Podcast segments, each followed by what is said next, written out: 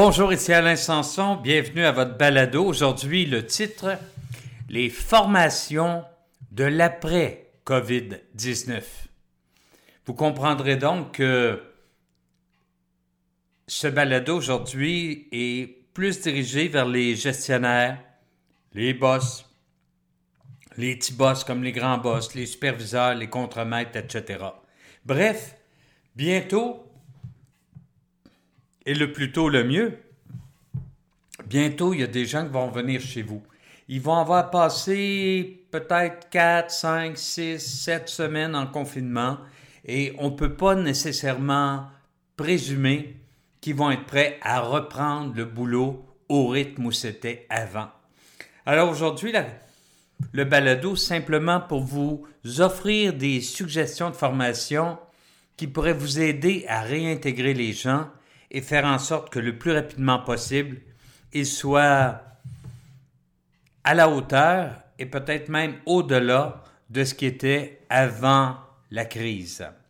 Alors, parmi les formations, un, au niveau de la réintégration, ben, ça prend absolument une formation sur le climat de travail.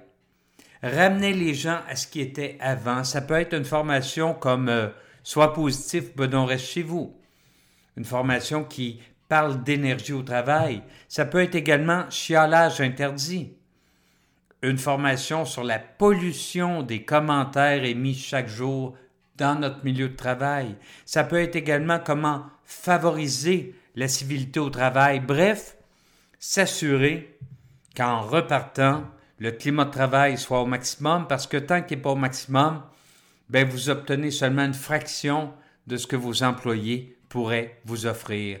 Ensuite, et ça c'est merveilleux, ben c'est merveilleux façon de parler là, mais il faut tirer parti de ce qu'on vit. Euh, c'est sûr que avant la COVID, ben peut-être que chaque fois que vous ameniez une suggestion de changement ou un projet de changement qui avait beaucoup de résistance, eh bien là les esprits sont ouverts parce que tout le monde a réalisé que le monde n'est pas immuable et que n'importe quand les choses peuvent changer. Alors, de la formation pour l'ouverture au changement, c'est peut-être le moment idéal pour l'offrir. Et sur ce, moi, je vous suggérais toutes les formations qui ont rapport avec euh, Il faut sauver la ruche, la fable sur le changement, une fable dont, d'ailleurs, je vais vous parler dans un prochain Zoom pour vous expliquer à quel point c'est puissant puis à quel point ça peut être utile. Ensuite, ces gens-là sont peut-être pas vus depuis deux mois.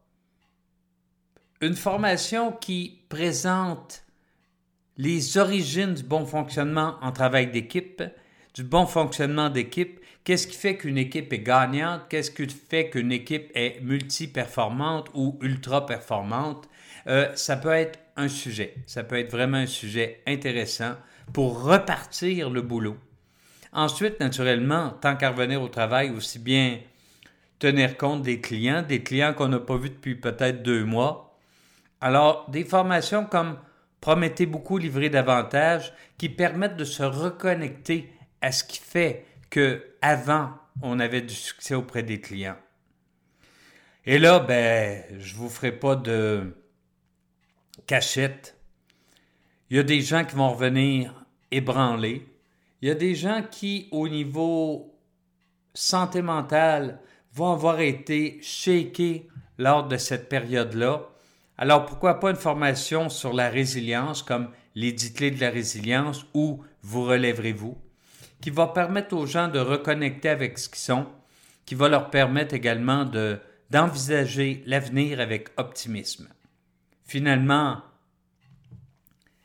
vous allez devoir gérer ces gens-là, gérer des gens qui ont été ébranlés par les circonstances, alors pourquoi pas leadership et santé mentale, et finalement, justement parce que nos frontières vont peut-être rester fermées pendant un bon bout de temps, pourquoi pas retourner à la base au niveau de l'attraction et la fidélisation du personnel avec des formations comme comment attirer et conserver les meilleurs employés. Bref, c'est pas juste rouvrir les portes qui importe, c'est plutôt accueillir les gens et les remobiliser pour qu'ensemble vous pouviez, vous puissiez relever les défis qui s'en viennent, parce qu'il y a une clientèle à peut-être aller reconquérir. Il y a des clients qui vont être moins solides qu'il va falloir accompagner. Alors, reconquérir la clientèle, mais en se basant sur une force de travail, sur un groupe, sur une équipe qui est mobilisée, qui présente une belle cohérence, une belle cohésion et qui va avoir à cœur de se rendre peut-être plus loin même qu'avant la COVID parce qu'ils savent que tout ce qu'on prend pour acquis peut disparaître n'importe quand.